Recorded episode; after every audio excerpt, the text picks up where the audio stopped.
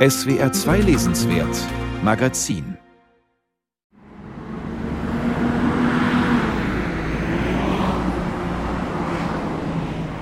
Die Storkongensgade in Kopenhagens Innenstadt ist eine belebte Straße mit meist schlichten, mehrstöckigen Häusern. Im Erdgeschoss Geschäfte, Restaurants und Bars, in der Nummer 23 das Büro einer christlichen Kirche. Darüber Apartments mit grünen Fensterrahmen. Hier im vierten Stock hat der dänische Lyriker und Essayist Søren Ulrik Thomsen einst mit seiner Familie gelebt. Fast 50 Jahre später hat er einen Essay mit dem Titel Stor Kongensgade 23 geschrieben, dessen Beginn er selbst liest, am Esstisch seiner Altbauwohnung, die ebenfalls in der Innenstadt liegt und ebenfalls im vierten Stock. Er der et enkelt år eller sted i et menneskes liv, der efterhånden som tiden går vil vise sig at være det vigtigste? Punktet, hvor passerens spids kan placeres – Gibt es das eine Jahr oder den einen Ort im Leben eines Menschen, der sich im Lauf der Zeit als der wichtigste erweist? Den Punkt, an dem die Spitze des Zirkels platziert werden kann, weil alles vorherige traumartig auf ihn hindeutet und alles spätere zurück auf dieses Zentrum zeigt, dessen Bedeutung man allerdings erst viel später erkennt. Ja, den gibt es. Und man braucht nicht lange mit einem anderen Menschen gesprochen haben, ehe man Zeit und Ort jenes seltsamen Brennpunkts im Leben des Betreffenden einkreisen kann. For dette mærkelige brandpunkt i vedkommendes liv.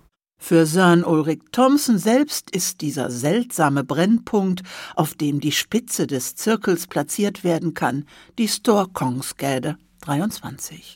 This is a memoir about one year in my life from 1972 to 1973.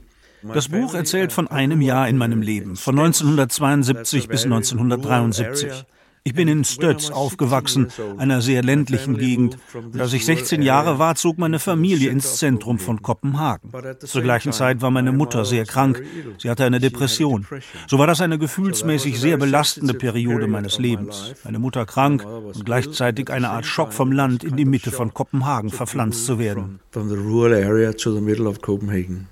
Die Familie lebte nur ein Jahr lang in der Storkongensgade, doch sie sollte Thompson nie wieder loslassen. In the last 15 years or so, in den letzten 15 Jahren wanderten meine Gedanken immer wieder zu dieser Adresse. Es war so, dass dieses eine Jahr meines Lebens für mich so viel bedeutet wie die gesamten 50 Jahre danach. Beschreibungen der Wohnung oder des Hauses sucht man vergeblich in Thompsons Essay und auch konkrete Ereignisse, die sich dort abgespielt haben. Es ist eine Mischung. Es wird die Geschichte eines jungen Mannes erzählt, aber auch das Nachdenken eines älteren Mannes über das Leben. Es ist kein Tagebuch, kein persönlicher Brief, sondern ein literarischer Text. Die 28 kurzen Kapitel halten sich zwar an eine grobe Chronologie, werden aber nicht wie ein Roman zusammenhängend erzählt. In jedem Kapitel nimmt Thompson eine Begegnung, ein Ereignis oder einen Gemütszustand zum Anlass, um über damit verbundene Gefühle und Assoziationen damals und heute nachzudenken.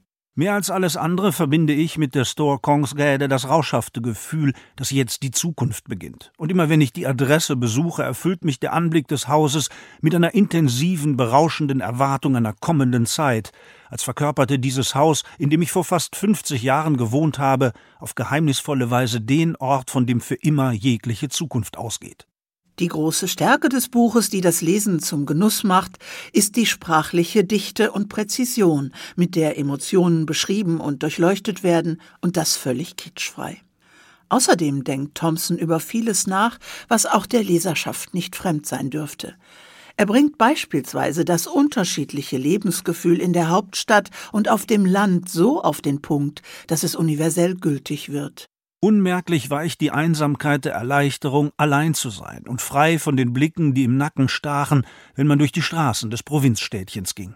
Und Thompson ergänzt im Gespräch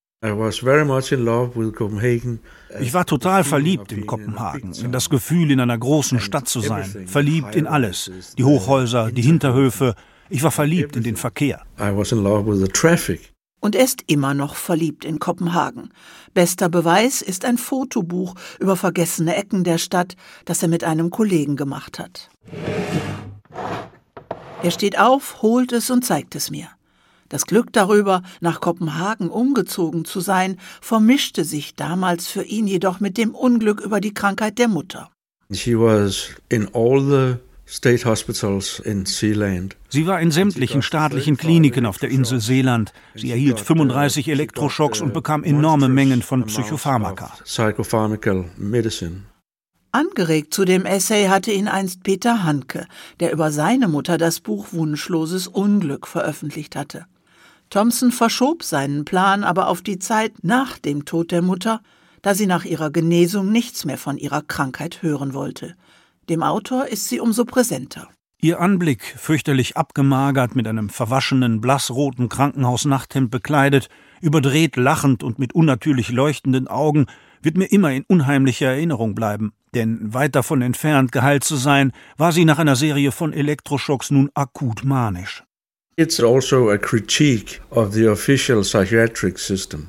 Mein Buch ist auch eine Kritik am System der Psychiatrie. Deshalb glaube ich, dass es auch für andere Menschen wichtig sein kann. Wenn ich in Dänemark aus dem Buch lese, kommen viele Menschen auf mich zu und sagen, meiner Mutter ist es genauso ergangen.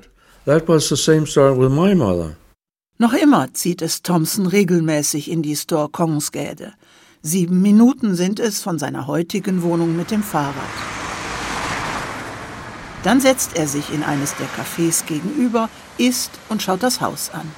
Er war nur ein einziges Mal wieder drin, am Tag, als sein Buch erschien und die Kritiken in den Zeitungen voll des Lobes waren. So fuhr ich zum Haus, verbeugte mich und sagte Danke. Und dann stand die Haustür offen. Dabei ist sie sonst nie offen. Ich ging rein bis in die vierte Etage, wo wir lebten. Und dann ging ich wieder nach unten und sagte Danke, Haus, und ging raus. Es war, als ob das Haus gesagt hätte, okay, du hast ein ganzes Buch über mich geschrieben, dann komm rein.